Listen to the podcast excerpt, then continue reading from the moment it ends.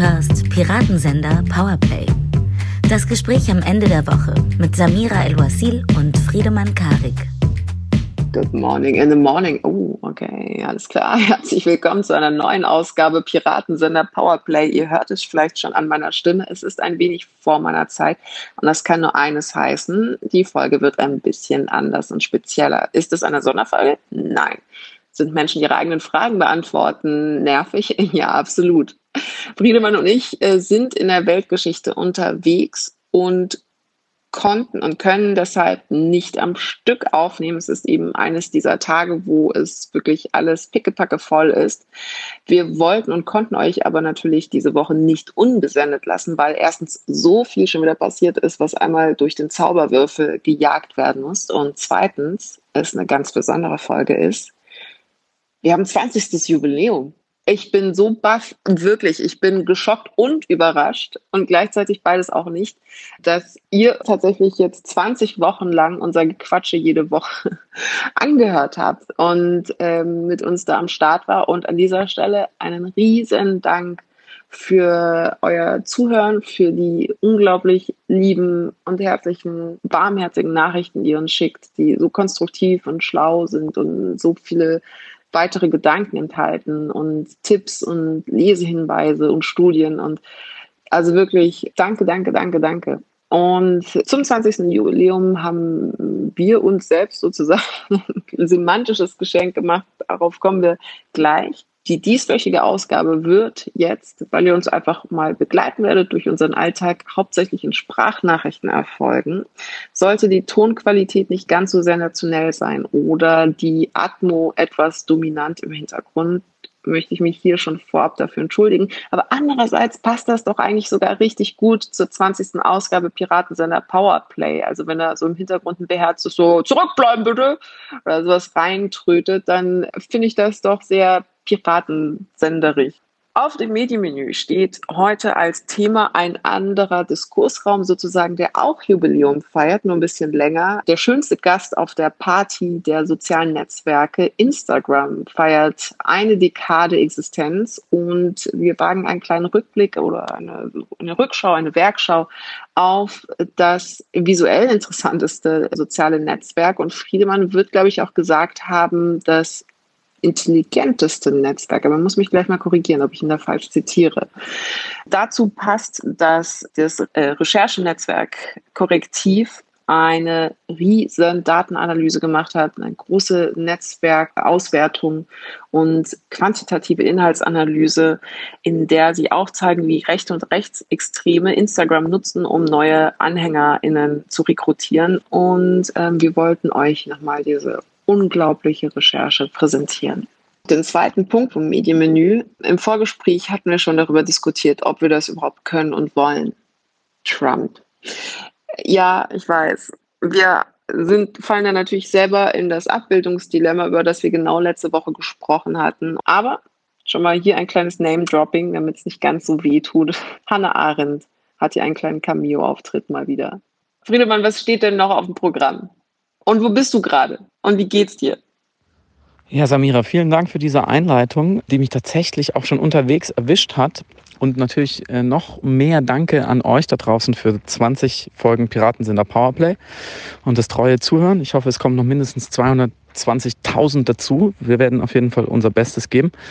Mm, wir sprechen auch noch über die ostdeutsche Deep Story, beziehungsweise über eine gewisse narrative Dissonanz zwischen Ost- und West-Erfahrung sozusagen.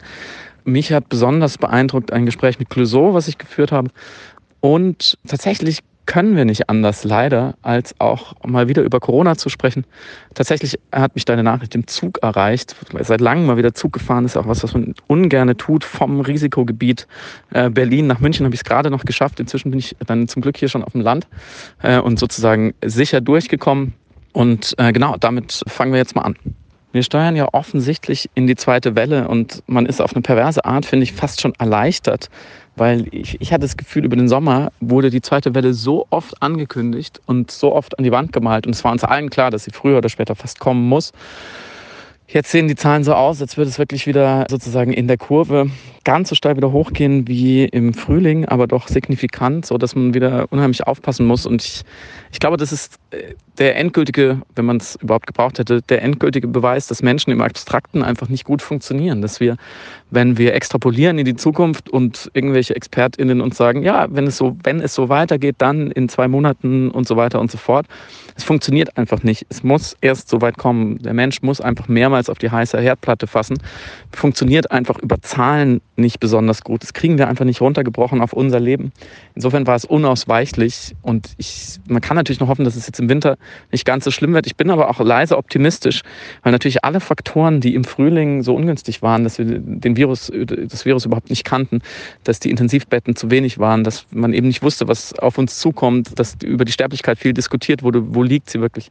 Ich glaube, da ist man jetzt schon so ein Stück weit sicherer und ich glaube, was man über den Menschen auch sagen kann, als zweites, dass er, wenn es hart auf hart kommt, dann doch erstaunlich kooperativ sein kann. Und der Sommer war natürlich so ein bisschen die Zeit des Laissez-faire bin verhalten optimistisch, dass aufgrund der eindringlichen Warnung und der sehr, sehr breiten Zustimmung in der Bevölkerung, was man an den Zahlen noch immer sieht, dass immer so 80, 90 Prozent eigentlich für die Maßnahmen sind und auch 30 Prozent eigentlich gerne schärfere Maßnahmen hätten.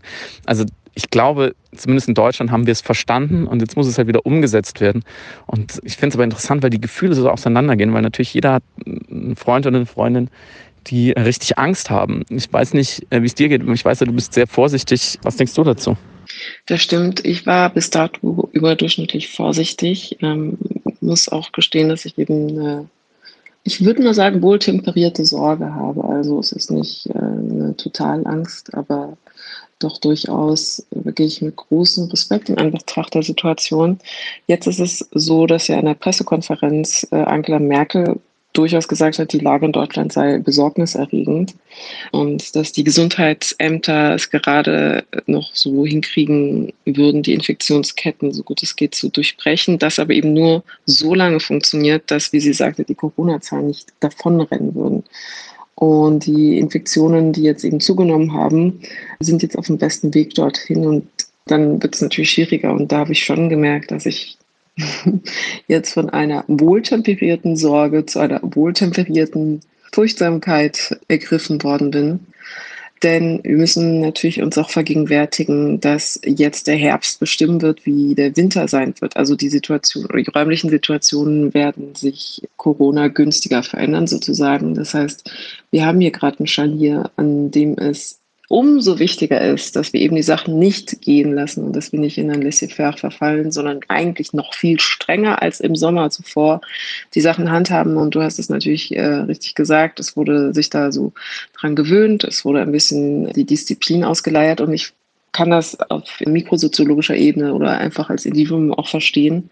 Selbstdisziplin zusammenreißen müssen, sich an Regeln halten müssen. Einschränkungen sind geistige Zustände, die auf Dauer auch anstrengend sind. Also Selbstdisziplin selbst ist ja ein Muskel, sozusagen ein emotionaler Muskel, der irgendwann ermüdet. Der hat irgendwann Ermüdungserscheinungen und lässt dann einfach los. Und das hat sich da so ein bisschen Bahn gebrochen und deswegen ist jetzt, glaube ich, aber so ein für Angela Merkels Verhältnisse ja fast überemotionaler Appell, der auch wirklich eine Alarmiertheit transportiert, was wir normalerweise von ihr auch nicht kennen. Also sie gehört jetzt nicht zu den Panikmachern unter den Politikern notwendig, aber eben auch ein sehr klares Zeichen und Signal. Das führt uns vielleicht direkt zu panikmachenden Politikern, die es unterschätzen, beziehungsweise Politiker, die Panik benutzen, um Politik zu machen, aber an der falschen Stelle und Corona komplett unterschätzen, nämlich Trump. Ganz vorab die Frage, hast du denn das Video gesehen, Friedemann, von der Rückkehr von Trump aus dem Krankenhaus zurück ins Weiße Haus? Ich glaube, du kennst die Antwort schon, liebe Samira. Du kennst äh, meine Psychohygiene. Ich habe das Video nicht wirklich gesehen. Ich habe Fotos davon gesehen und so ganz kurze Ausschnitte. Ich versuche da ja immer ein bisschen drumherum zu kommen, weil es, glaube ich, mir und der Welt nicht hilft, wenn ich mir diesen ganzen toxischen Bullshit angucke, den er fabriziert, weil ich tatsächlich auch nachdem es lange eher so eine, eine rationale Dynamik hatte, dass ich mir gesagt habe, guck nicht hin, er will doch genau das, dass du dich empörst, ist es bei mir jetzt inzwischen auch sozusagen emotional eingesickert. Und ich möchte einfach nicht sein Handwerk mitbetreiben. Ich habe das Gefühl, wenn ich da hinschaue und mich irgendwie emotionalisieren lasse von der nächsten frivolen unterirdischen Aktion oder von dem nächsten Auftritt von ihm oder der nächsten Rede, dann hat er mich in dem Moment hat er mich und den Gefallen will ich ihm nicht tun. Das ist vielleicht ignorant und kindisch, aber ich ziehe da jetzt sozusagen eine Brandmauer, weil es einfach nichts ändert. Und weil wir ja eigentlich alle kognitiv verstanden haben, wie er funktioniert und dass er genau das provozieren will, dass man hinschaut und sich empört. Und inzwischen überrascht und schockiert mich da jetzt auch gerade nichts mehr. Es ist völlig klar, er wird alles tun, was er tun kann, um diesen Stiefel weiterzureiten. Und das muss ich sagen, das haben die ein oder anderen Bilder eben jetzt auch von seiner Erkrankung oder auch von dieser Fahrt in dem, in dem Van in mir ausgelöst. Ich habe fast Mitleid mit ihm. Nicht, weil er Corona hatte, das ist mir völlig egal, sondern weil dieser Mann offensichtlich so krank ist und so gemeingefährlich, dass er selbst in diesem Moment auch auf seine eigene Gesundheit nicht mehr Rücksicht nimmt. Und angeblich hatte er große Angst vor Corona auch, das drang er durch. Er hat mehr Angst davor, nicht mehr der starke Trump zu sein, als mitunter sich wirklich zu schaden oder zu sterben. Und da möchte ich sozusagen kein Zeuge davon sein. Ja, deine Psychohygiene in allen Ehren, ich kann das natürlich 100% nachvollziehen. Ich bin ja dann immer diejenige, die dir dann total aufgebrachte Sprachnachrichten wie eben diese zukommen lässt. Aber eine Betrachtung dieses Films war wirklich bemerkenswert, weil es derart aufgeladen war mit filmischen Referenzen. Also im Grunde genommen sehr viele Zeitlupen, Kamerafahrten, Drohnenshots und alles um diese starke Mann-Inszenierung, den Heroismus, diese Krankheit bewältigt zu haben, sozusagen aus seiner Perspektive cineastisch zu inszenieren. Und da weiß ich nicht, also es ist natürlich keine, keine neue Info, aber da wurde es einem dann nochmal so gewahr, wie sehr seine ganze Inszenierung als starker Mann auf Filmreferenzen basiert. Also er repliziert selber Dinge, die er im Kino irgendwann gesehen hat dieses Video sah wirklich aus wie eine Mischung von Independence Day, einer Michael Bay Produktion fürs Pentagon und ein nordkoreanischer Propagandafilm, der wirklich in seiner Grandezza und Opulenz und auch Selbstbeweihräucherung sonst nur so aus äh, komplett diktatorischen Ländern bestammen könnte.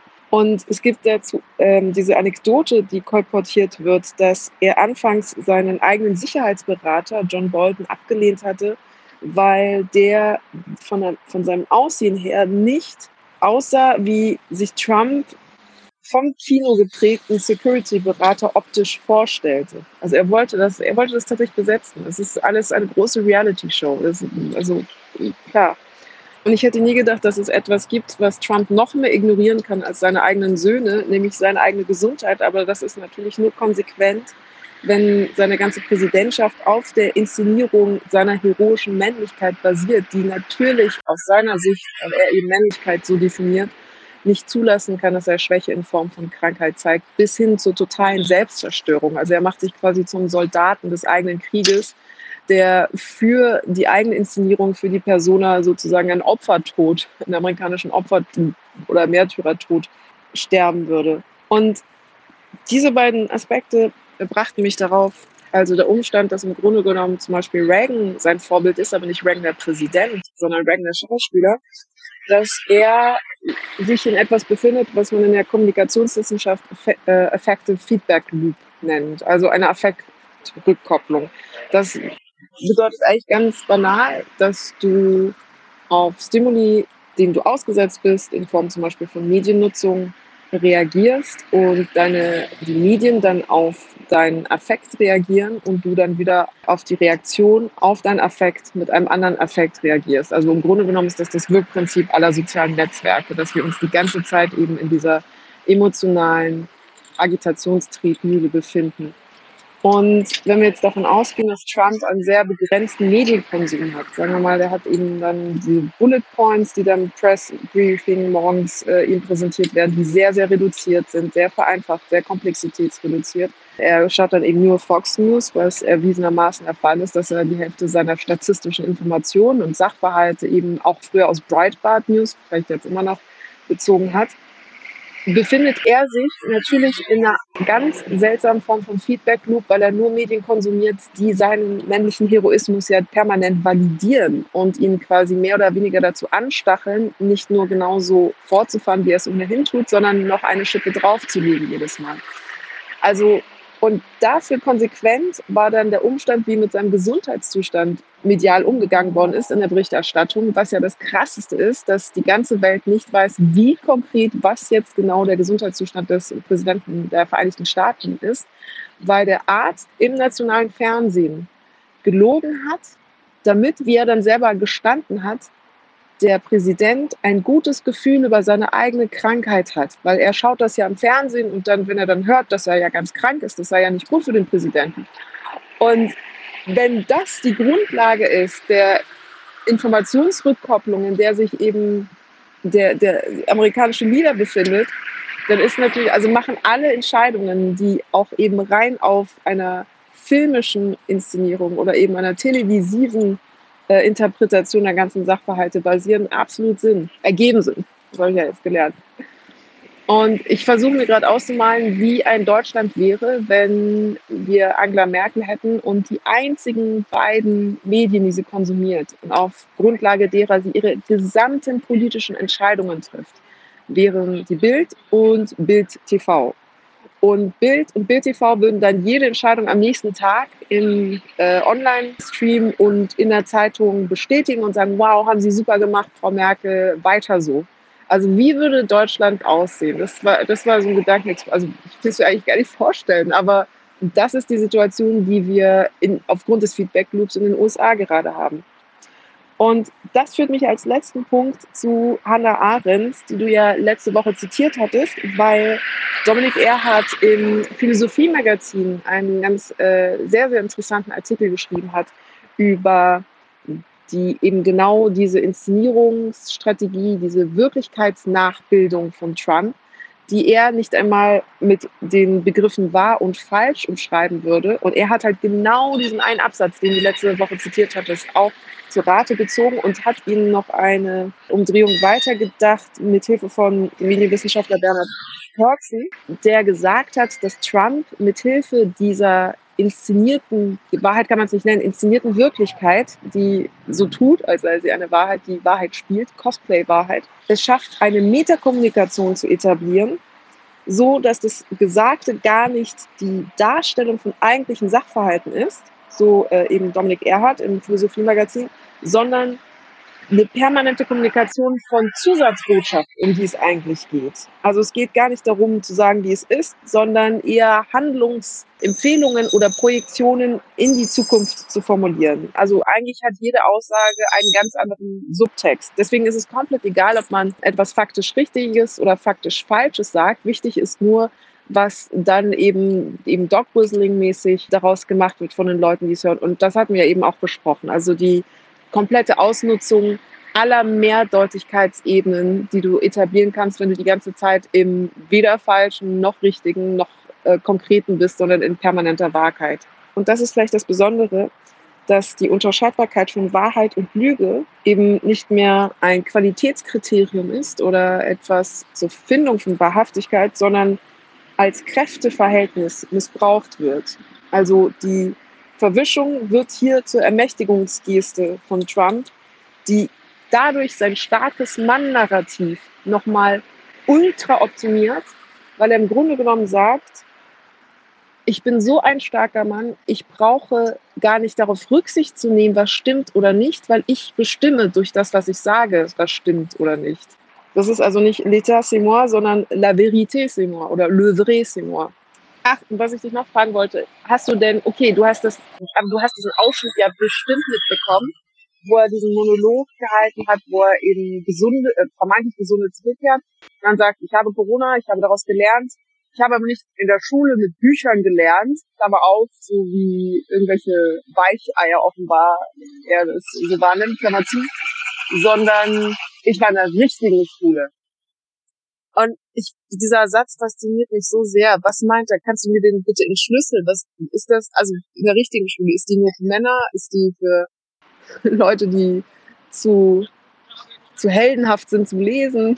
Was, ist das denn für ein Anti-Intellektualismus? Ich weiß, er muss immer Anti-Establishment etablieren, aber das, das Schule mit Büchern doch erstmal was grundsätzlich okayes und richtiges und nichts geschlechtsspezifisches ist. Da, darauf dachte ich, hätten wir uns jetzt, hätte sich sogar der Präsident der Vereinigten Staaten irgendwie einigen können, aber anscheinend nein. Aber wie hast du, wie hast du diesen Satz interpretiert und verstanden?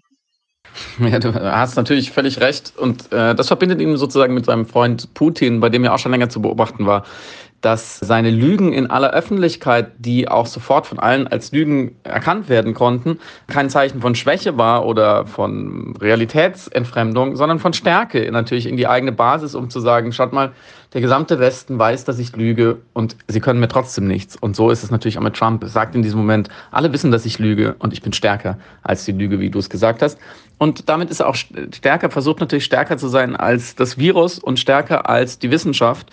Und irgendwie diese Erkrankung, die ja eigentlich ähm, sozusagen einen Nimbus hätte auch zerstören können, wieder umzudeuten, nämlich erstens zu einer Erfahrung, die ihn kompetenter macht als andere, und zwar als die Wissenschaft. Und das meint er mit den Büchern. Zweitens natürlich, wie du sagst, das Establishment und alle, die ihn vielleicht manchmal verlachen, weil er eben keine Bücher liest. Es gibt ja dieses alte Video, als er nur Geschäftsmann war, wo er gefragt wird, äh, was er gerade liest und er sich völlig verheddert und da aus der Nummer nicht rauskommt und man merkt, dass er sich selbst widerspricht. Also es ist sozusagen auch ein später Triumph über dieses Feindbild der Bücherwürmer. Und mit dieser Ersetzung von Wissen oder Wissenschaft durch Erfahrung, von eigener Erfahrung, die nur in ihm steckt, nur in seinem Körper, die nur er sein kann, macht er wieder einen Schritt in den Protofaschismus, indem er sagt, ich bin der Führer. Ich bin der Anführer. Er hat es ja auch religiös motiviert zwischendurch. Er hat gesagt, es war ein Geschenk Gottes, diese Erkrankung, und dass er sie überstanden hat. Und äh, damit sagt er, es kann keinen anderen als mich geben. Ihr könnt zwar jemand anderen wählen, aber eigentlich wisst ihr schon, ich bin der Einzige. Ich bin der einzige Anführer und ich bin auch der Einzige, der so unverfroren ist, selbst in dieser Situation noch von einem Triumph zu sprechen. Und damit passt Trump aber wieder einmal perfekt in unser Zeitalter, in dem ja, naja, mittelgute Überleitung für 10.000, aber in dem ein gewisser Schein nicht mehr darauf bewertet wird, ob er Schein ist oder nicht, sondern nur, ob er ästhetisch funktioniert. Und indem wir ja alle immer wieder den Deal eingehen, dass wenn wir Dinge sehen, wir eigentlich wissen, sie sind nicht echt, sie können gar nicht echt sein. Und damit sind wir bei sozusagen unserem Genossengeburtstagskind und zwar Instagram.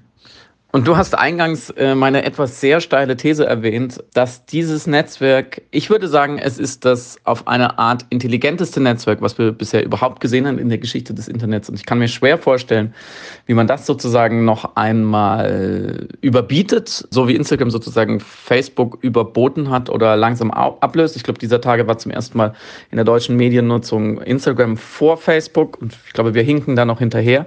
Es ist definitiv das mächtigste Netzwerk, glaube ich, in seinen 20 Jahren geworden. Denn ich glaube, es sind drei Faktoren. Erstens, es ist oberflächlich und schnell genug, um, wie man heute sagt, snackable zu sein. Ich brauche überhaupt gar kein Lean-In. Ich brauche keine, keine kognitive, kein kognitives Engagement, um es zu konsumieren. Ich kann es jederzeit sofort aufrufen und kriege sofort einen Fix. Denn zweitens, das hängt damit zusammen, es bietet mir nicht, wie zum Beispiel Twitter, eher eine intellektuelle Bestätigung, dass ich zum Beispiel lese, was andere denken und mich bestätigt fühle, dass andere Leute meine, meine Gedanken, meine präzise gefassten Worte ähm, liken und weiterverbreiten, sondern es ist bei Instagram immer eher ein, ästhetische, ein ästhetisches Feedback und packt mich damit letztlich doch an meiner erotischen Eitelkeit. Denn es geht doch darum, wie attraktiv und begehrenswert ich bin oder mein Leben ist oder zumindest das, was ich davon darstelle.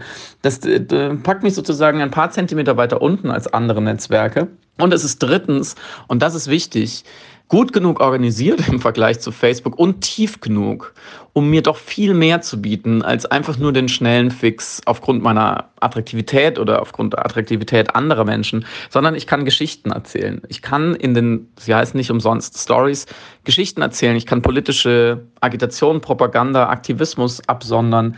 Ich kann Produkte verkaufen.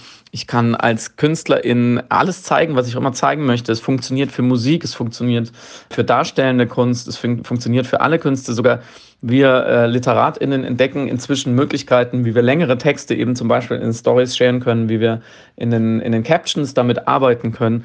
Die allermeisten Bücher, die in Deutschland dieses Jahr auf den Markt gekommen sind, wurden auf Instagram massiv beworben. Das ist eigentlich ein Widerspruch, der in Teilen der Literaturbranche immer noch aufrechterhalten wird, dass Instagram ein oberflächliches Netzwerk ist. Das stimmt überhaupt nicht. Es erlaubt sozusagen sehr tiefgehende Hebel. Es erlaubt unter Umständen auch eine intellektuelle Dichte. Und es ist allumfassend, es ist multimedial. Ich kann darauf alles tun, was ich möchte. Ich habe in den letzten Jahren niemanden erlebt, der sozusagen eine Karriere gestartet hat, welcher Art auch immer, und für den Instagram nicht zumindest ein passables Mittel war. Und deswegen zieht es natürlich gemäß der Netzwerkeffekte immer mehr Kräfte an sich. Und ich bin mal gespannt, was mit TikTok passiert. Wir haben das mit Snapchat gesehen, wo man dachte, jetzt ist wieder so die nächste Evolutionsstufe in den sozialen Medien, dass wieder eines abgelöst wird, so wie Facebook langsam abgelöst wurde und äh, eigentlich seinem langsamen Dahinsiechen entgegensieht. Das ist bei Instagram deswegen noch nicht passiert, weil Instagram stark genug ist, um diese aufkommenden neuen Ideen, wie damals von Snapchat, kurze Videos, wiederum zu internalisieren. Mm, und ich finde, man kann sozusagen, es ist ein, eine vergiftete Gratulation, aber ich glaube jetzt, nach 20 Jahren seines Bestehens, ist es auf äh, dem Höhepunkt seiner Macht. Punkt.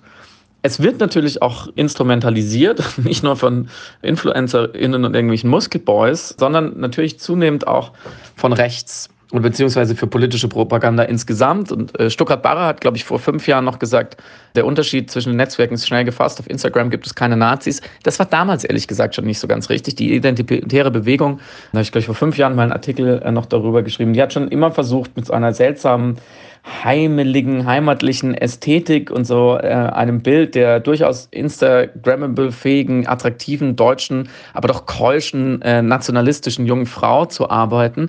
Nicht wirklich erfolgreich, muss man damals sagen. Inzwischen sieht die Sache anders aus. Äh, es gab eine große Recherche des Recherchenetzwerks Korrektiv zu eben rechten Accounts und rechten Netzwerken auf Instagram und du hast sie dir genauer angeschaut, glaube ich.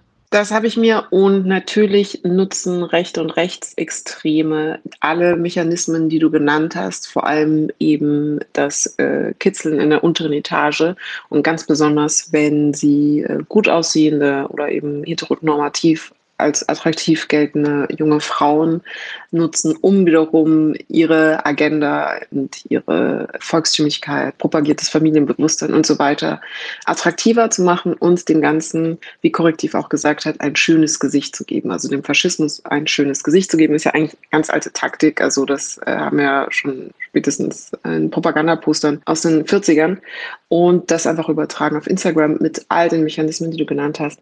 Aber ich möchte noch ganz kurz auch Instagram zum Geburtstag gratulieren und einen ganz wesentlichen Aspekt, den ich wahnsinnig faszinierend finde an diesem sozialen Netzwerk, nämlich die Veränderung des Gesichts beziehungsweise die, Veränder die Veränderung der Bedeutung des Gesichts als Identitätsmerkmal der Menschen. Also das Gesicht ist ja naturgemäß das, was eigentlich das Ich einer Person mitprägt und definiert. Und Instagram hat schlussendlich, es ist das Medium der Selfies, hat die Selfies vorangebracht und ich glaube, das Selfie hat dem Gesicht gewissermaßen ein neues Gesicht verliehen. Also die permanente Sichtbarkeit, die permanente Auseinandersetzung mit unseren eigenen Gesichtern verändert natürlich auch die Auseinandersetzung dann mit unserem Ich und unserer Identität und ist, glaube ich, und ich erkläre gleich warum, als Selfie eine neue visuelle Form des narrativen Ichs. Also klar, Gesichter wurden natürlich schon immer erf neu erfunden in der Kunstgeschichte, ob jetzt Skulpturen und Büsten und neue Darstellungsmöglichkeiten und mit der Fotografie und so weiter. Porträtmalerei, Selbstporträt von Albrecht Dürer, logisch. Aber das Selfie durch das fotofähige Handy ist so sehr zu einer Kulturtechnik geworden, unserer Identitäts-Selbstdokumentation, dass ich die eigene Identitätsfindung zu einer standardisierten Alltagshandlung machen kann, die ich auch gleichzeitig distribuieren kann. Also mit meinem Telefon bin ich quasi Sender meiner eigenen visuellen Identität, die ich in Form einer Geschichte erzähle. Und es meint, wie du ja auch gesagt hast in der Story, eben nicht nur die Geschichte über das Geschehen, sondern tatsächlich auch die Geschichte meines eigenen narrativen Ichs in Form meiner visuell präsentierten Identität in Form eines Selfies. Und ich möchte da noch ganz kurz auf eine spezifische Form des Selfies eingehen, nämlich das Spiegel-Selfie. Weil das Spiegel-Selfie ist natürlich die allerhöchste Form gesellschaftlich akzeptierten Narzissmus. Denn wenn wir uns vergegenwärtigen, was wir eigentlich mit äh, machen, während wir ein Spiegelselfie machen, ist es ja schon ein bisschen kurios aus der Ferne betrachtet. Also man fotografiert sich selber mit seinem eigenen Handy, sich selbst dabei, wie man gerade mit seinem Handy sich selbst fotografiert und sich selber dabei im Spiegel zuschaut, wie man sich selbst fotografiert. Das heißt, das Handy-Selfie ist die einzige Möglichkeit, sich selber dabei zuzusehen, wie man sich im Spiegel betrachtet beim Fotografieren, da man sich ja beim Betrachten im Spiegel nicht selber dabei zusehen kann, wenn man sich selber im Spiegel anschaut. Ich hoffe, das ergibt Sinn. Das ist nur durch das Spiegel-Selfie möglich. Und diese Selbstbetrachtung im Spiegel, also wie man sich selber dabei zuschaut, wie man sich selbst im Spiegel anschaut, teilen wir dann mit allen, dank äh, Instagram, damit alle dabei zusehen können, wie man sich selbst dabei zusieht, sich selbst zu betrachten. Und das ist eine Kulturtechnik. Und diese Dynamik des Spiegelselfie ist im Grunde genommen super krass analog zum Spiegelstadion von dem Psychoanalytiker Jean, Jacques Lacan, der meinte also, dass das eine frühe Phase in unserer Kindheit, wenn wir irgendwann mal in den Spiegel reinblicken und feststellen, das ist nicht ein anderes Kind, nein, das bin ich selber. Das ist der Moment auch, wenn äh, man ein Kind einen roten Punkt auf die Stirn malt und es guckt in den Spiegel, dann fängt es, läuft es nicht zum Spiegel und versucht den roten Punkt dem anderen Kind wegzuwischen, sondern quasi sich selber auf der Stirn. Das ist ja der Moment, wo wir dann Bewusstsein über unser eigenes Ich erlangen, wenn wir unser Spiegelbild eben als unser Spiegelbild wahrnehmen.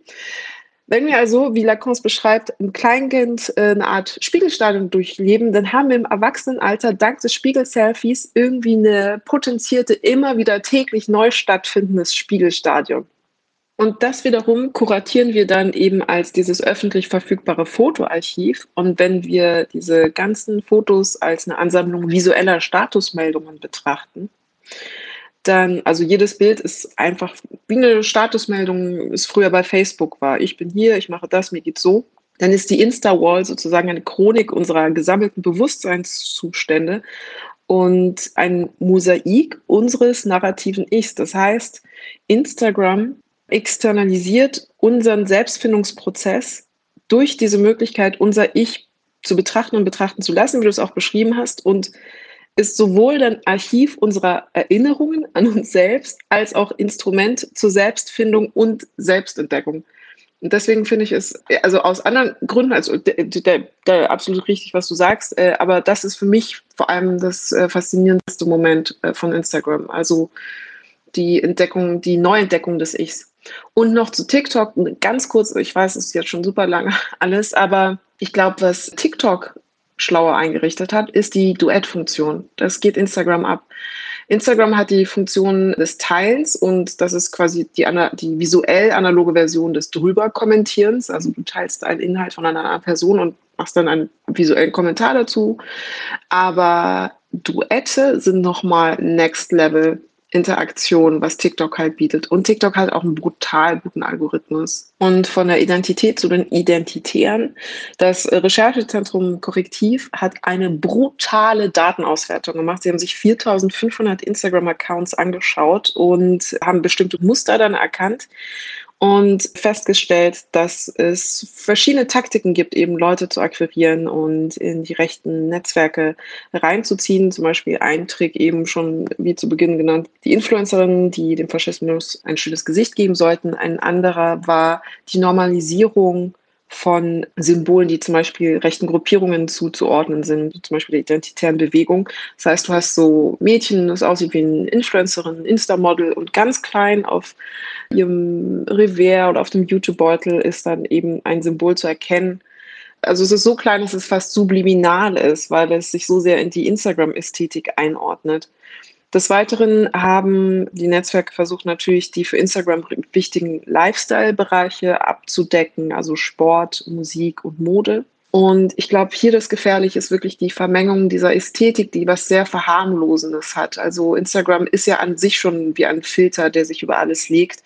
Ein Weichzeichner, der plötzlich eben diese ganzen harten Inhalte, diese ganze Politik buchstäblich ähm, visuell weich macht, die Kanten rausfiltert. Und das ist attraktiv dann für Leute, die sich da jetzt vielleicht noch nicht so genau miteinander auseinandergesetzt haben. Menschen, die insgesamt eher unpolitisch sind. Und wir müssen feststellen, Instagram, wie du es auch gesagt hast, hat seine, anders eben als Benjamin von Stuttgart Paradas kolportiert hatte, schon länger seine Unschuld verloren. Und das führt uns jetzt zu unserem 20. Jubiläum. Juhu, ich bin ein bisschen happy. Und zur Feier eben dieser 20. Folge zehn Begriffe.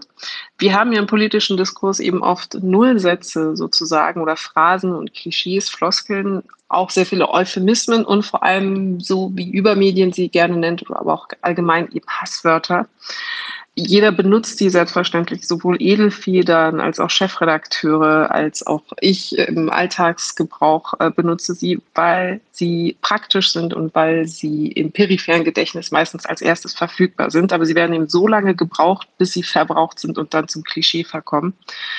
Und jeden Tag zu allem etwas zu sagen und vor allem zu schreiben bei gleichzeitiger Erfüllung von aufmerksamkeitsökonomischen Anforderungen führt einerseits zu dem, was der Journalist Heribert Prantl mal im Deutschlandfunk Katastrophenpublizistik genannt hatte, was ich sehr, sehr schön fand. Und er meinte eben, dass die, das ist eine Übertreibung, die zu Überspitzungen neigt.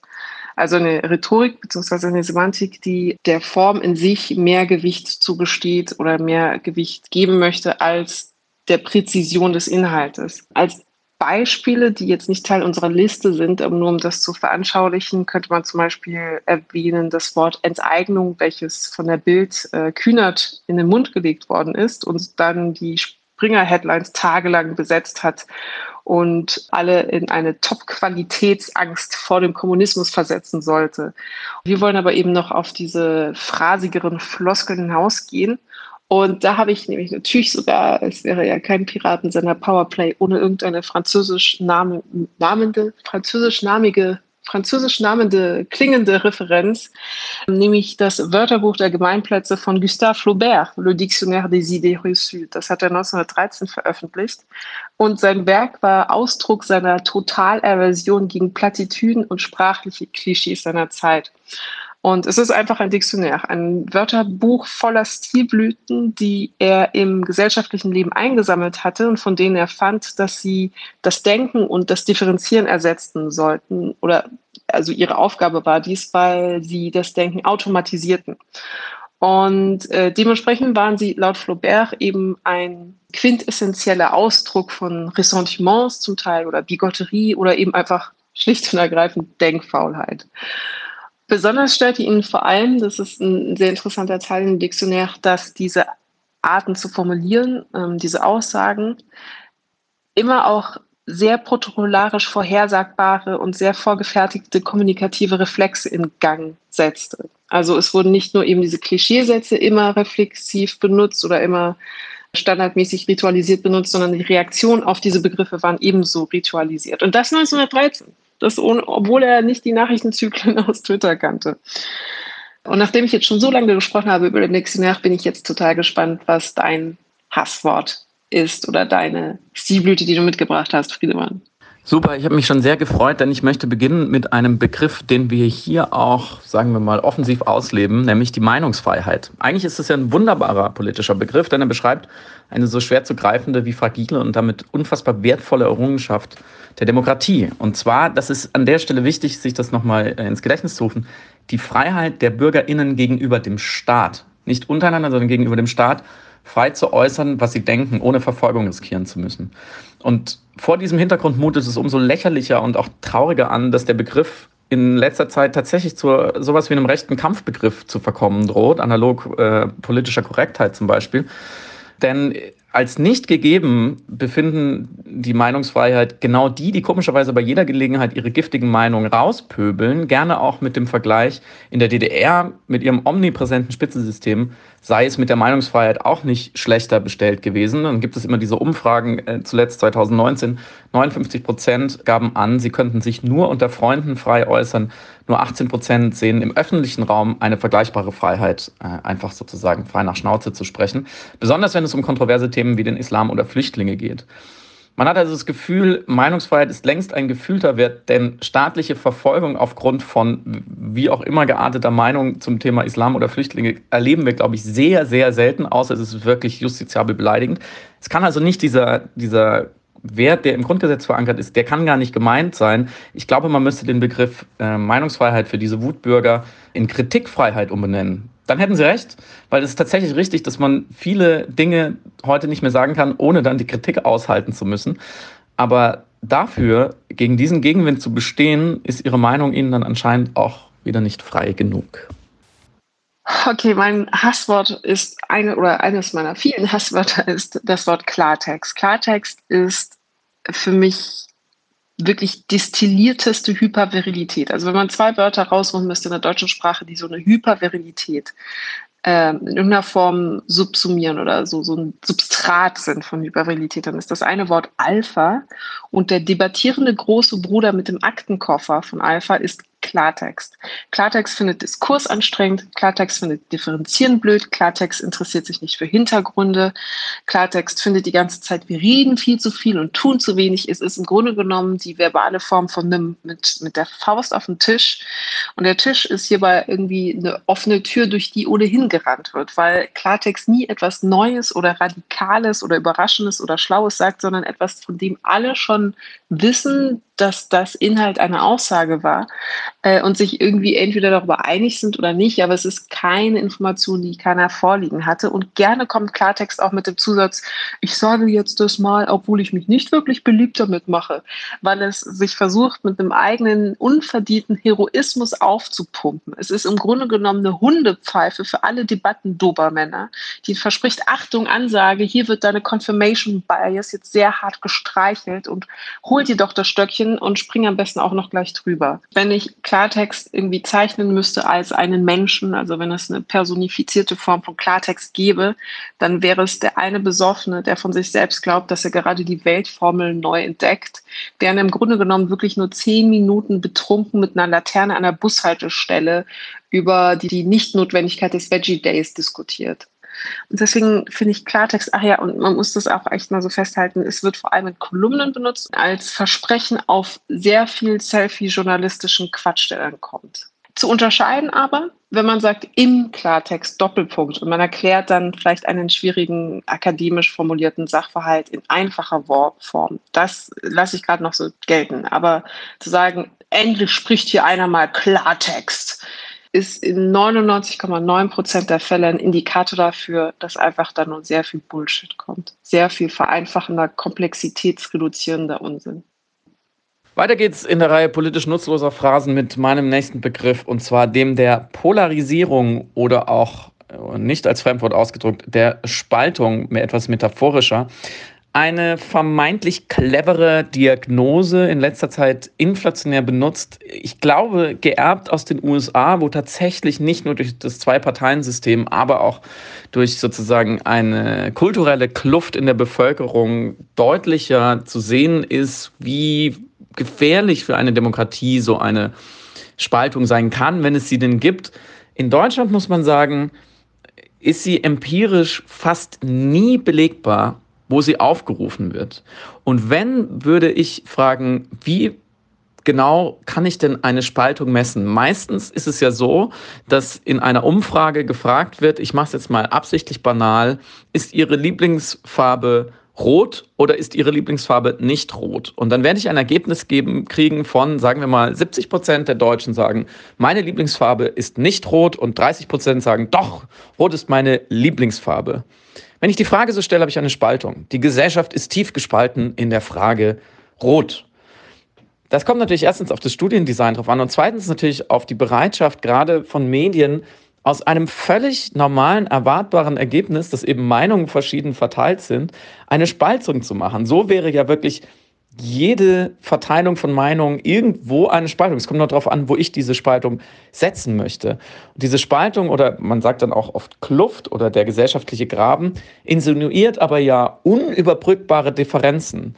Dass in der Umfrage, wenn ich gefragt hätte, Rot ist mir egal als Antwortmöglichkeit und Orange noch zugegeben hätte, ich vielleicht Verteilung mit jeweils 25 Prozent gehabt hätte, also überhaupt gar keine Spaltung da ist, das wird dann gerne vergessen und das ist in den allermeisten Fällen jetzt mal ernsthaft, wenn es zum Beispiel auch um das Thema Flüchtlinge oder Migration geht und die ein Teil der Bevölkerung sagt, ja, wir sollten mehr aufnehmen, ein Teil sagt, wir sollten weniger aufnehmen und es gibt viele, viele Meinungen und Schattierungen dazwischen, kann man auch hier nicht von einer Spaltung sprechen. Es gibt natürlich kontroverse Themen, die in den letzten Jahren mit einer gewissen Energie diskutiert werden, aber die Pseudodiagnose einer Polarisierung oder einer Spaltung ist dann meistens doch eher Analyse, Simulation.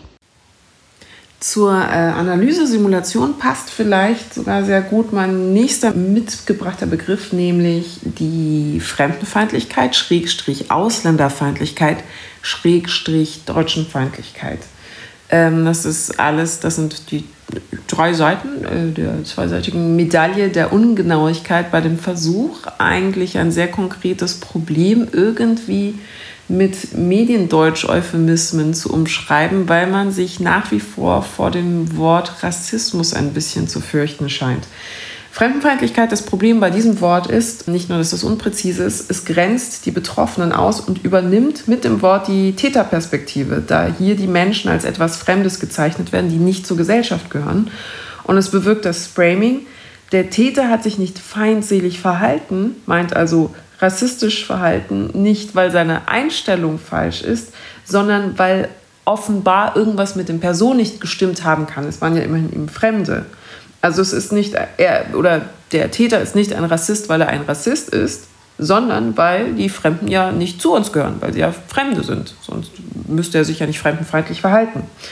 Zudem entfernt uns der Begriff Fremdfeindlichkeit als Rezipient von den Opfern. Also es individualisiert oder enthumanisiert die Opfer dadurch, dass es sie eben zu Fremden macht, weil es dann buchstäblich irgendwelche Fremden sind, die ja sowieso nichts mit der eigenen Lebenswelt zu tun haben. Oh nein, ein fremdenfeindlicher Einschlag, oh Mann, wie schlimm, und dann hat man schon wieder vergessen.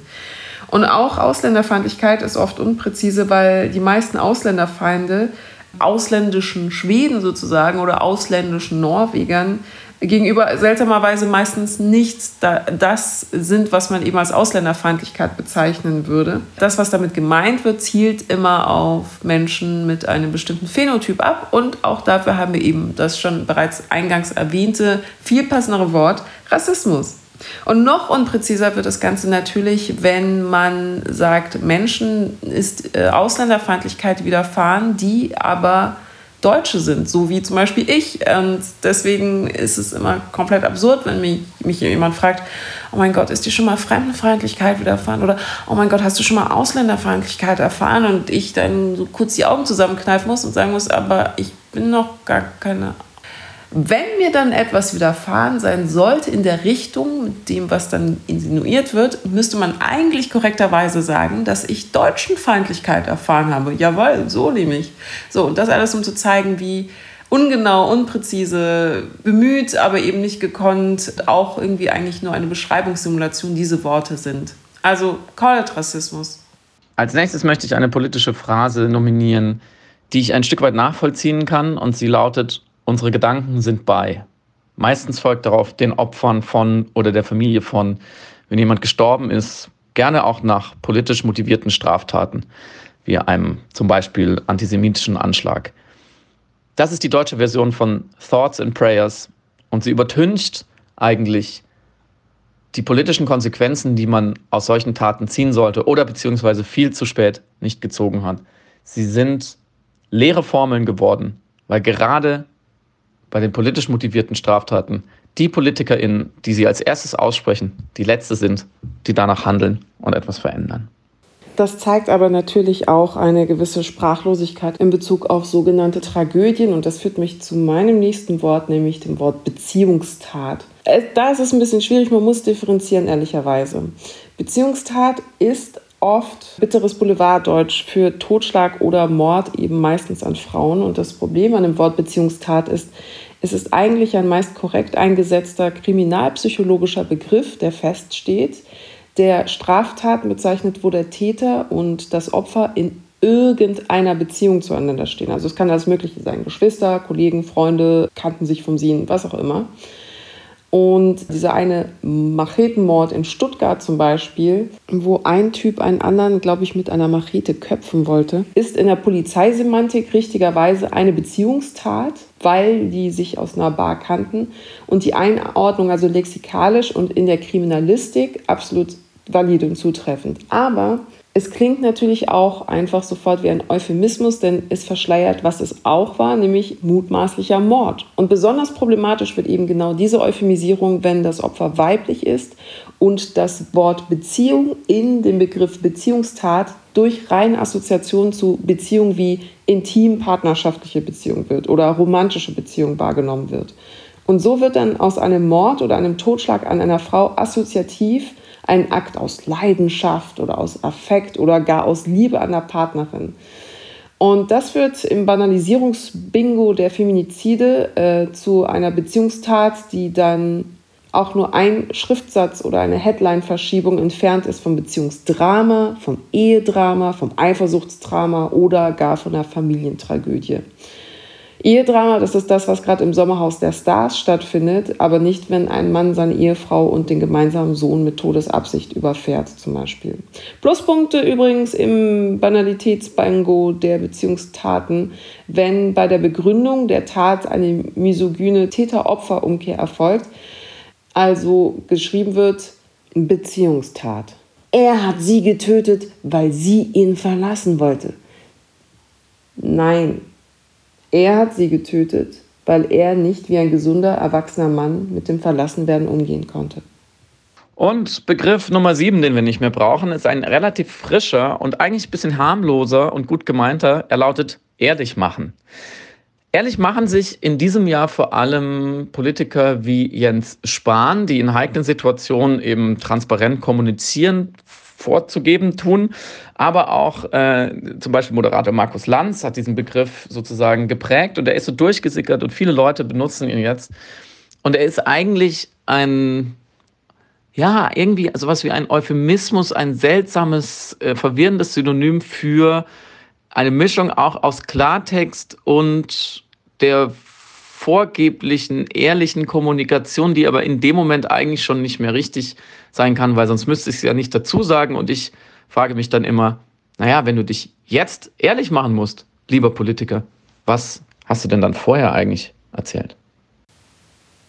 Auch ein Wort, das in die Kategorie gut gemeint, aber muss unbedingt wegfällt, das Wort wunderbar. Die ehrverletzende Lücke, die es hinterlassen würde, kündigte man eine Person eben nicht mindestens mit einem hymnengleichen, lobpreisenden, gottesfürchtigen Prädikat verzückte Herrlichkeit an, muss gefüllt werden mit dem Styropor unter den Möchtegern-Superlativen. Wunderbar, das ist adjektiv gewordene Kreativlosigkeit, das ist solides Füllmaterial, das die Einzigartigkeit einer beschriebenen Person derart funktional isoliert, dass es für fast alle einzigartig wunderbaren Menschen gleichermaßen wunderbar angewandt werden kann. Aber steckt man den Finger in das Wort wunderbar, zerfällt es sofort in lauter kleine nervige Plastikkügelchen, die zusammengepresst sind aus Hartschaum und Langweiligkeit.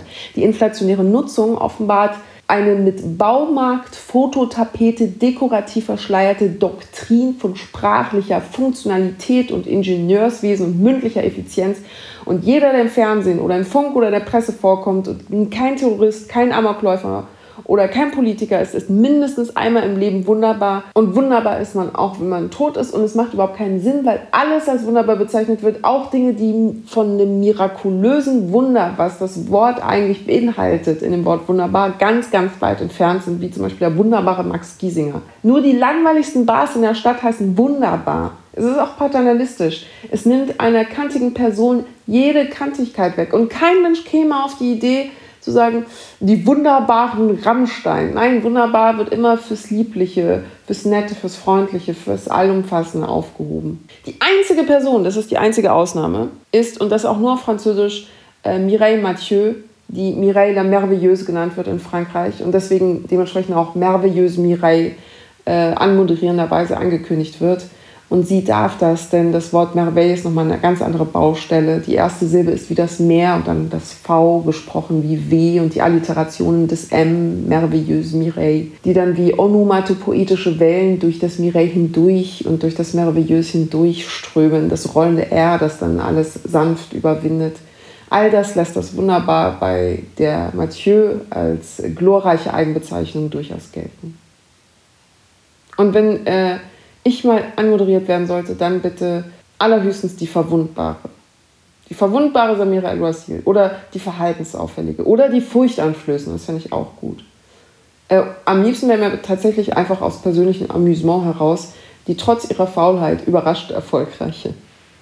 Nächster durch falsche Verwendung äh, völlig fast leer gewordener Begriff wäre für mich linksextrem. Das ist, hat natürlich auch was mit Trump zu tun, für den ja jeder, der nicht auf seiner Seite ist, eigentlich schon äh, linksextrem ist oder er sagt radical, left-wing radicals, also radikal. Was interessant ist, die, die Begriffsgeschichte in Deutschland, radikal ist eigentlich, kam mal in den 80ern auf, auch für rechtsradikal, ähm, weil es einfach eine sozusagen eine Bezeichnung war, in den Verfassungsschutzberichten, um gewisse hm, politische Straftäter äh, irgendwie labeln zu können. Es ist natürlich gleichbedeutend radikal und extremistisch. Wir wissen, Radikus ist die Wurzel. Das geht sozusagen an die Wurzel einer Überzeugung und extrem geht ins Extreme, aber es kommt eigentlich aufs Gleiche raus. Das Wichtige daran ist, dass der Extremismus in einer Demokratie wie in Deutschland immer dadurch gekennzeichnet ist, dass er eben die Demokratie an sich abschaffen will. Und als Linksextrem wird ja jeder zweite Häuserbesetzer und jeder, der schon mal irgendwo äh, sozusagen für offene Grenzen demonstriert hat, bezeichnet, was natürlich Quatsch ist. Linksextrem sind eigentlich im engeren Sinne nur Menschen, die wirklich die Demokratie durch zum Beispiel ein kommunistisches oder sozialistisches autoritäres Regime ersetzen wollen. Tja, und ich glaube, davon haben wir dann deutlich, deutlich weniger in Deutschland, als vielleicht die CSU manchmal denkt. Mein nächstes Wort ist umstritten. Ich mache es kurz. Kompletter Plastikbegriff, leer, hat keine Bedeutung, inflationär genutzt. Jeder und alles ist umstritten, weil jeder und alles kritisiert werden kann, vor allem im Internet. Okay, wir sind alle sehr umstrittener Sternenstaub. Hurra! Und hier mein zehnter und damit letzter, schlimmster politischer Begriff. Ich gehe dieses Jahr an Halloween als Einzelfall.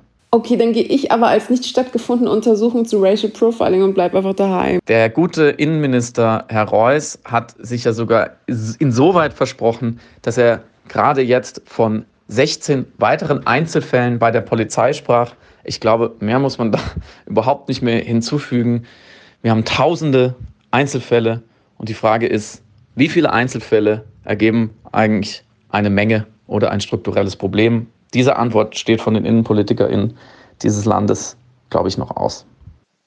Meine nächste Stilblüte ist das Wort Leitkultur beziehungsweise auch Leitkulturdebatte. Die ist mittlerweile so oft wiederbelebt und besprochen worden, die Leitkultur, dass äh, der Diskurs diesbezüglich mittlerweile ein ganz eigenes politische, politisches Genre geworden ist, was sich irgendwie alle paar Jahre selbst neu erfinden möchte, bei dem Versuch einer Selbstfindung, die total nutzlos ist, weil sie einfach sehr nicht existiert. Es gibt ja eben die, die klassische deutsche Leitkultur nicht. Und ironischerweise immer, indem es halt versucht, auf Altes und Bestehendes zu rekurrieren und gar nichts Neues zu berichten weiß, wie auch. Und jede Neuauflage ist auch immer ein Produkt seiner Zeit in dem Moment. Und deswegen ist die Leitkulturdebatte für mich der James Bond-Film unter den politischen Diskursen. Und den letzten Versuch wagte Philipp Amthor jetzt Anfang dieses Jahres in, ich würde mal sagen, die Leitkultur hat keine Zeit zu sterben sozusagen, wo er im Auftrag ihrer Majestät Merkel unterwegs war und in einem Sammelband eine Politik für morgen versucht hat, eben die Leitkulturdebatte wiederzubeleben. Und auch er hat natürlich dann feststellen müssen, dass er nicht auf einen Konsens kommen kann, um herauszufinden, was die Leitkultur genau ist. Er hat nur festgestellt, dass das Land eine Leitkulturdebatte brauche. Das war sein Fazit. Äh, never forget auch Friedrich Merz in Das Grundgesetz ist nicht genug 2000, äh, wo er eben den Begriff von dem Politologen Bassam Tibi übernommen hatte und zitiert hatte und auch da die ganze Zeit auf den europäischen Wertekonsens sich zurückberufen hat, der aber ohnehin ein Bekenntnis zu Demokratie und Menschenrechte ist, äh, auf den sich alle geeinigt haben. Das ist nicht deutsche Leitkultur, das ist universale Verfassung. Nichtsdestotrotz war das natürlich auch sein Versuch, irgendwie das, das Deutsch in die, äh, in die Grundrechte reinzubringen, warum auch immer. Und der letzte ähm, wichtige oder die, wie nennt man das, äh, Honorable Mention war natürlich Thomas de Maizière in Die Debatte stirbt nie 2017. Der frei nach dem Motto, mein Name ist nicht Burka, nicht James Burka, seine zehn Thesen zu einer deutschen Leitkultur als Gastbeitrag in der Bild am Sonntag veröffentlicht hatte. Und auch hier genau dasselbe Problem, es gibt sie einfach nicht. So wie äh, Bond-Filme eben auch immer ungewollte Reflexionen über männliche Verunsicherung in einer sich äh, liberalisierenden und ausdifferenzierenden Gesellschaft sind, wirkt jede wiederkehrende Leitkulturdebatte auch immer wie eine Art Selbstvergewisserung Vergewisserungsritual aus der Angst heraus als Gesellschaft genauso undefiniert und austauschbar zu sein wie äh, eben Agent 007. Und diese Angst ist, also ist unbegründet, weil eine liberale Demokratie sich ja eben gerade dadurch auszeichnet, eine integrative Kraft ihrer Heterogenität zuzulassen. Also sie ist demokratisch, weil sie pluralistisch sein kann. Deswegen brauchen wir Deutschland ganz classy, gerührt und geschüttelt.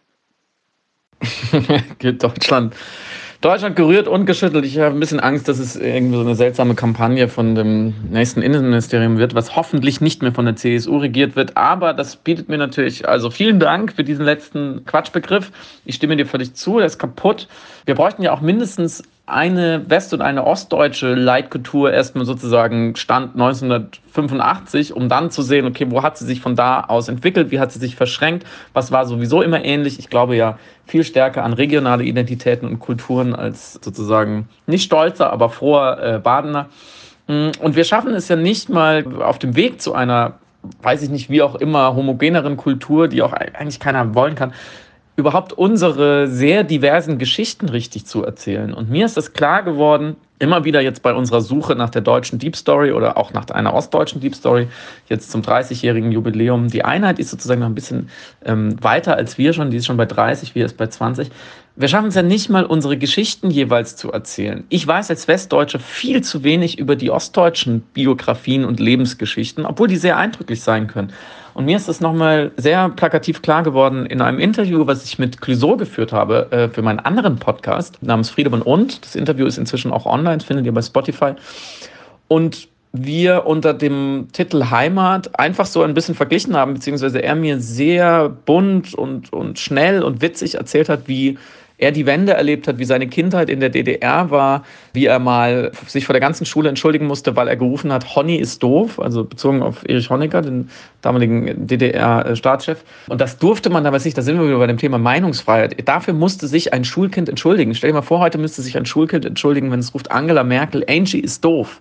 Ja, also er musste vor der ganzen Schule auftreten und hat diese Geschichte wunderbar mir eben erzählt, dass er sich eigentlich gefreut hat, weil er die Beleidigung von Honecker nochmal wiederholen durfte vor der ganzen Schule und dann nochmal gesagt, ja, ich entschuldige mich, dass ich gesagt habe, Honey ist doof. Und dass er diese Art von sozusagen Outsmarting dieses Regimes von seinem Opa gelernt hat, der als Musiker im Visier der Stasi war und immer auch so ein bisschen versucht hat, die zu foppen und gleichzeitig aber gesagt hat, wir müssen mit diesen Spitzeln leben, weil sie sind unter uns, es ist der Nachbar und wir wissen es ja und wir können uns nicht richtig dagegen wehren. Und das ist, da stecken schon so viele kleine Narrative drin, auch ein Narrativ des zivilen, ironischen Ungehorsams, auch ein Narrativ von Familie, von Vererbung, von Erziehung, die sein Opa Opa da geleistet hat und gleichzeitig ein Narrativ von sozusagen von seinem jugendlichen Leichtsinn und dann wieder seine Art von Ungehorsam, die mir so bisher nicht klar waren. Vielleicht war ich blind, vielleicht habe ich mich nicht genug interessiert, aber mir ist dadurch und an vielen anderen Stellen dann auch aufgefallen, etwas, was ich eine narrative Dissonanz nennen würde zwischen Ost und West und die uns vielleicht hilft, näher an eine noch nicht gebildete ostdeutsche Deep Story zu kommen. Und narrative Dissonanz meine ich so, dass die Geschichte der Einheit und der Wende und des Mauerfalls, und das sehen wir ja schon an diesen Begriffen, eine zutiefst positiv geprägte, aber westdeutsch dominierte ist. Also die Deep Story seitdem ist eigentlich das vereinigte Deutschland und jetzt wird alles gut und jetzt zitiere ich ausnahmsweise Dr. Helmut Kohl, die blühenden Landschaften, die uns erwarten werden. Und Clouseau hat mir zum Beispiel auch erklärt, dass es im Osten natürlich für viele Leute nicht so gekommen ist und teilweise auch katastrophal geendet ist. Die wurden betrogen, äh, die haben ihr Eigentum verloren, die hatten keine Jobs mehr, die, die waren deprimiert, die wurden ausgenommen, die wussten nicht mehr, wo oben und unten ist. Das war eine große Verwirrung, während der Westen ähm, immer so weitergemacht hat und dachte, er hätte dieses Spiel eigentlich gewonnen gewonnen. Und ich glaube eben, dass da in den Geschichten, die jeweils erzählt werden und die man sich auch übereinander erzählt, auch in diesen Klischees vom doofen Ossi, vom Raff gegen Wessi, da tritt eine narrative Dissonanz auf, die auf die verdrängte eigene Deep Story oder die Deep Story der Verdrängung, die wir ähm, ja auch besprochen haben, die ging von, ich tue ja nur meine Pflicht vor dem NS-Reich und dem Zweiten Weltkrieg zu hin, wir wussten ja von nichts oder wir, wir konnten ja nichts dafür, danach äh, sich gewandelt hat. Und darauf trifft jetzt sozusagen so ein Missklang zwischen diesen zwei Seiten und auch eine Unfähigkeit miteinander zu sprechen, eine Unfähigkeit davon zu erzählen und gerade auch von den Ostdeutschen aus, was ich auch nachvollziehen kann, ein Gefühl von, ihr hört uns ja auch gar nicht zu. ihr wollt diese, diese vielleicht auch manchmal ein bisschen lamoyanten Geschichten oder diese, diese Anklagen mal zu Recht, mal zu Unrecht gar nicht hören. Während im Westen sozusagen mit Volldampf das Bruttosozialprodukt gesteigert wurde im Sinne der produktiven 80er Jahre und auf das Ende der Geschichte nach Francis Fukuyama hingearbeitet wurde, bis zumindest 9-11. Man dachte, man hat jetzt den Kampf der Systeme gewonnen. Und ich glaube, dass wir erst eine, wie soll ich sagen, mehrheitsfähige, konsistente und produktive und stabile, gerade gegen Einflüsse von rechts, stabile deutsche gemeinsame Deep Story finden, wenn wir diese Ost-West-Geschichten, diese Perspektiven neu erzählen. Und ich könnte mir vorstellen, dass eben genau diese Generation von Clouseau, die beides kennt, die in einem System aufgewachsen ist und dann ins andere sozusagen geschmissen wurde, die aber auch von einer großen Faszination geprägt ist, die in diese Konsumwelt wollte, für die der goldene Westen dann vielleicht auch wirklich irgendwann zumindest Silber geworden ist, dass die dazu beitragen kann, mit einem unverstellten, mit einem wohlwollenden und ehrlichen Blick uns wiederum, uns Wessis, diese Geschichten zu erzählen und diese Dissonanz vielleicht irgendwann zu einer Harmonie aufzulösen. Ja, und damit möchte ich mich auch verabschieden von dir, Samira, von euch, liebe HörerInnen und von diesem Experiment. Ich hoffe, es hat euch so viel Spaß gemacht wie uns. Ähm, es hatte gewisse Schwierigkeiten. Ich hoffe, ihr bleibt uns gewogen und äh, wir können ja schon mal versprechen, wahrscheinlich gibt es nächste Woche dann wieder eine etwas herkömmlichere Folge. Bleibt uns gewogen auf den nächsten 20 Folgen. Vielen Dank. Tschüss, Friedemann. Bis nächste Woche und dann wieder regulär mit unseren lustigen Mikroinstallationen und auch an euch alle Vielen, vielen Dank fürs Zuhören und danke auch für euer Nachsehen mit unserer rudimentären Technik und dieser improvisierten Folge, die hoffentlich durch Liebe und Hingabe alles wettmacht, was die Akustik leider einstürzt. Danke für eure Geduld und auch von mir, bitte bleibt uns gewogen und bis nächste Woche. Ciao und ein schönes Wochenende. Tschüss.